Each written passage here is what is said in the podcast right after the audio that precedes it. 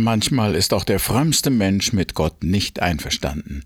Er möchte gerne glauben und gehorchen, aber er fühlt sich ungerecht behandelt, missverstanden und ohnmächtig, seine Lage zu ändern. So ging es Hiob.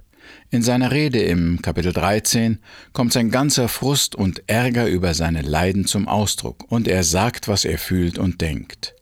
Ich vermute, dass mancher von uns gelegentlich ähnliche Empfindungen und Fragen hat, aber als gottesfürchtige Christen hätten wir Hemmungen, so frei darüber zu sprechen. In den ersten Versen dieses Kapitels macht Hiob seinem Ärger über seine Freunde Luft. Er sagt in Vers 1 und 2, Was ihr so redet, habe ich längst gehört, ich habe es selbst gesehen und mir gemerkt. Was ihr da wisst, das weiß ich allemal.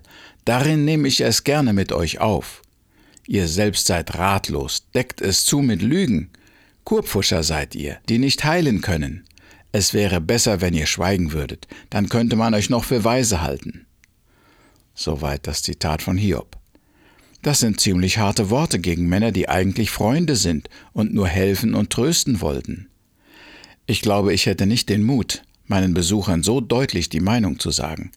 Sicher, der an Leibe und Seele leidende Hiob war frustriert, er war sehr frustriert. Unter solchen Bedingungen sagt man schon mal Worte, die man unter normalen Umständen zurückhalten könnte. Aber ist es besser, seine Enttäuschung und seinen Ärger zu verbergen und zu verdrängen? Ich vermute, dass manch ein Gemeindeglied mit den Ratschlägen und Trostworten seines Pastors oder eines Freundes nicht einverstanden ist. Vielleicht waren die Bemerkungen wirklich nur oberflächlich und lieblos. Doch selten findet jemand den Mut, das auch seinem Pastor oder einem Bruder ehrlich und schonungslos zu sagen. Viel öfter ärgern wir uns im Stillen über den leichtfertigen Trost, ziehen uns zurück und reden hinter dem Rücken unserer Geschwister schlecht über sie. Vielleicht ist beides nicht richtig.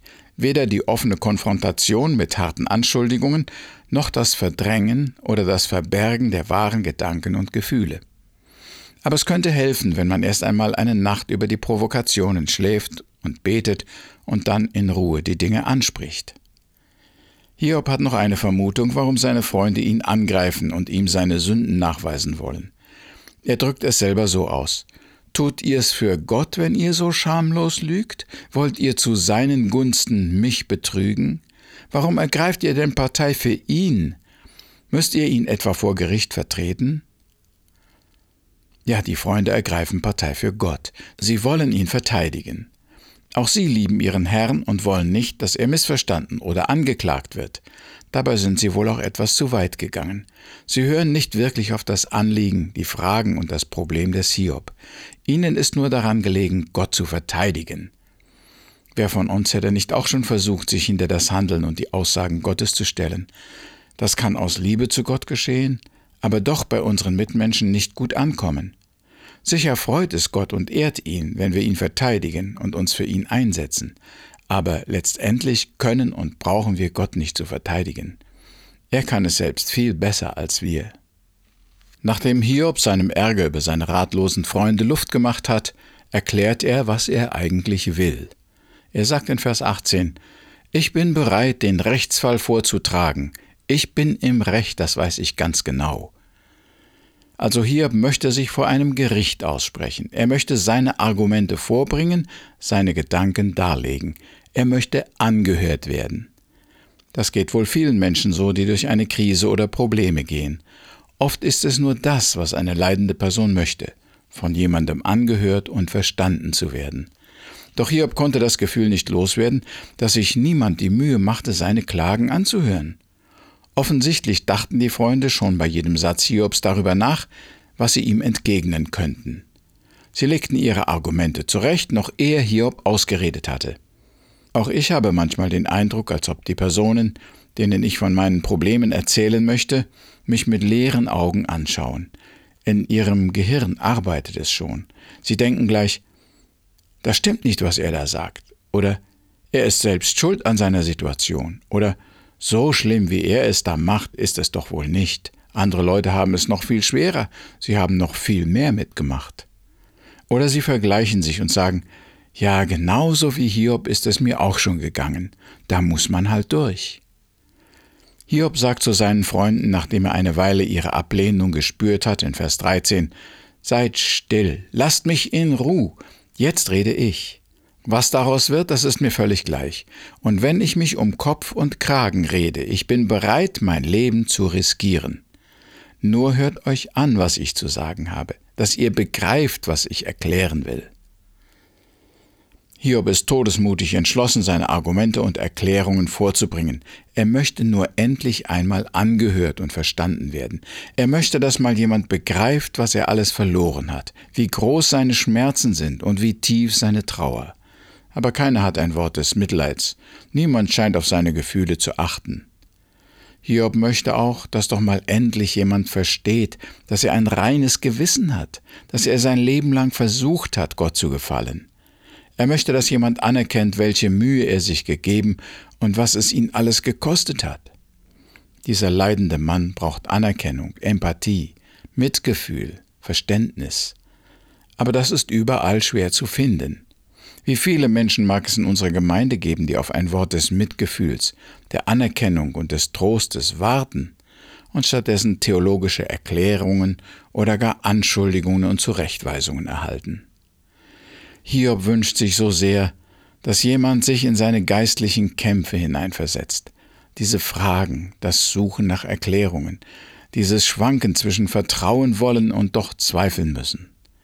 Er sehnt sich danach, dass mal jemand versteht, wie schwer der Kampf ist und wie mutig und tapfer er ihn gekämpft hat. Aber statt Anerkennung, Bewunderung und Lob bekommt er Spott und harte Anschuldigungen. Das geschieht wohl überall. Wenn bei uns ein Bruder oder eine Schwester in der Gemeinde einen ähnlichen inneren Glaubenskampf ausfechten muss, sind wir auch leicht geneigt, sie zu verurteilen. Wer Zweifel und Kämpfe hat, der sollte lieber Buße tun und um Erweckung beten, so denken dann gleich die lieben Geschwister.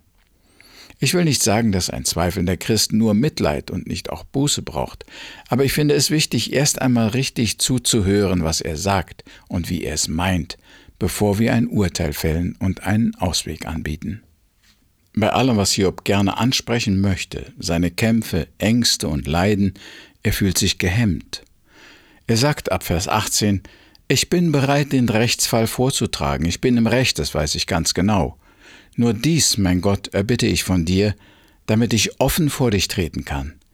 Zieh deine schwere Hand von mir zurück und fülle mich nicht mehr mit Angst und Schrecken dann klage an, und ich will Rede stehen. Hiob glaubt also, die Voraussetzungen für ein offenes Gespräch, für eine nüchterne Verteidigung und Rechtfertigung sind jetzt nicht gegeben. Zu stark sind seine Schmerzen, zu groß seine Verwirrung, als dass er wirklich objektiv Rede und Antwort stehen könnte. Und damit hat er wohl recht. Krankheit und Schmerzen machen oft ein klares Denken und Einschätzen einer Situation unmöglich. Ungerechte Anschuldigungen und unbeantwortete Fragen lassen Enttäuschung und Unzufriedenheit aufkommen, so dass einem die Sicht für die Tatsachen verdunkelt wird. Darum bittet Hiob seinen Gott, zieh deine schwere Hand von mir zurück und fülle mich nicht mehr mit Angst und Schrecken, dann klage an, und ich will Rede stehen. Vielleicht sollten auch wir daran denken. In einer schweren Krise ist man leicht geneigt, Worte zu sagen, die man unter normalen Umständen nicht sagen würde. Das müssen wir Leuten zugute halten, die in dunklen Stunden ihres Lebens unvernünftig oder irrational handeln. Auch wir selbst müssen damit rechnen, dass unsere Argumente und Reden, unser Handeln und Reagieren in Krisenzeiten getrübt sein können. Deshalb ist es besser, sich im akuten Unglück zurückzuhalten und abzuwarten. Es ist besser, jetzt keine großen Dispute oder Diskussionen anzufangen und schwere Entscheidungen und Veränderungen erst einmal zu verschieben. Nun kommt dem Hiob noch eine Frage oder ein Gedanken, den viele Menschen im Leiden auch haben. Sie vergleichen ihre Schuld mit der empfangenen Strafe. Wenn Sie schon die Krankheit, den Verlust und die Schmerzen als eine Art Erziehungsmaßnahme oder Strafe akzeptieren wollen, so fragen Sie sich doch, ob die Proportionen stimmen können. Hiob drückt es so aus. Wie viele Sünden habe ich begangen? Wie groß ist meine Schuldenlast bei dir? Weshalb siehst du mich nicht mehr freundlich an und tust, als wäre ich dein Feind geworden? Hier räumt Hiob schon ein, dass er Sünden begangen hat, aber er meint, es waren nur kleine, wenige Sünden. Die Strafe, die er jetzt dafür bekommt, sei übertrieben schwer und überzogen. Mit diesem Gefühl ist Hiob nicht alleine. Die meisten Menschen würden wohl zugeben, dass sie nicht vollkommen sind, aber als so große Sünder sehen sie sich nun auch wieder nicht. Sie haben nicht gemordet, nicht geraubt, nicht Kinder misshandelt, nicht einmal geflucht und gelästert. Da wäre doch eine ewige Verdammnis eine viel zu harte und überhöhte Strafe. Was wir alle wohl nicht richtig verstehen, ist, was Sünde dem Wesen nach eigentlich ist. Ob groß oder klein, schwer oder leicht, aus bösen oder guten Motiven, unter erdrückenden Verhältnissen oder leichtfertig.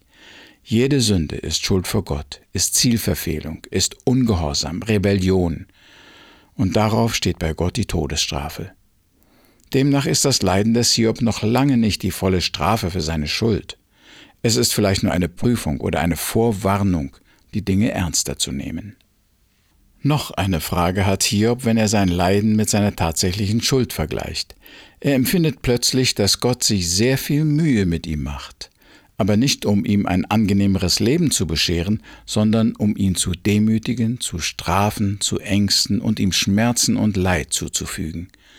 So viel Aufmerksamkeit und Kraftanstrengung ist er doch gar nicht wert.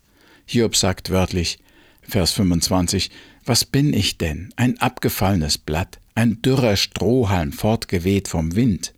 Doch ständig scheuchst du mich und jagst mir nach. Auch wir haben manchmal den Eindruck, wer bin ich schon im Vergleich zu dem allmächtigen, allwissenden Weltenherrscher?